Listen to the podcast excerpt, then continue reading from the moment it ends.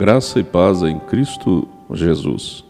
O texto da nossa meditação de hoje está em Romanos 12, 2, que diz: Não se amoldem ao padrão deste mundo, mas transformem-se pela renovação da sua mente, para que sejam capazes de experimentar e comprovar a boa, agradável e perfeita vontade de Deus.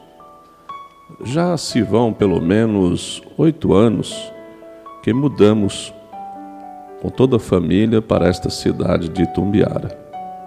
No início, foi um tempo de muita adaptação. Sentimos muita saudade dos amigos que ficaram, dos lugares que frequentávamos, da casa onde morávamos, mas também fomos muito bem recebidos aqui. Todos diziam sempre a mesma frase com sinceridade: Sejam bem-vindos e perguntavam: Como vocês estão? Nossa resposta era sempre é, repetida também: Estamos nos adaptando. adaptação é um exercício interessante. Quando alguém muda de residência, precisa adaptar-se à nova casa, médico, supermercado, padaria, açougue, amigos, igreja. A vida inteira se modifica. Pode ser ruim por um lado, mas esse exercício é algo que nos tira da acomodação e nos leva à transformação e ao movimento que é sempre sadio.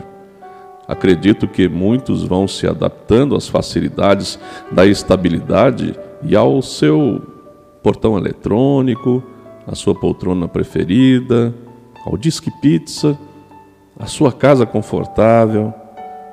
Estão fazendo da comodidade até o comodismo. Ao mesmo tempo, adaptam-se às baladas, às conversas maliciosas, aos convites das tentações. Nosso texto bíblico dessa mensagem é muito claro. Lá em Romanos, Paulo está nos dizendo que não devemos nos amoldar ao padrão deste mundo. Não podemos nos conformar com a maneira como a sociedade vive nosso modelo não pode ser as pessoas corrompidas que têm suas paixões e pecados como prioridade. É preciso buscar a constante renovação da nossa mente. Nossa forma de pensar não deve adaptar-se aos maus costumes. Vivemos a necessidade de um exercício constante de mudança que exige sacrifício, muitas vezes da nossa parte. O mundo nos abraça tentando fazer com que tomemos a sua forma.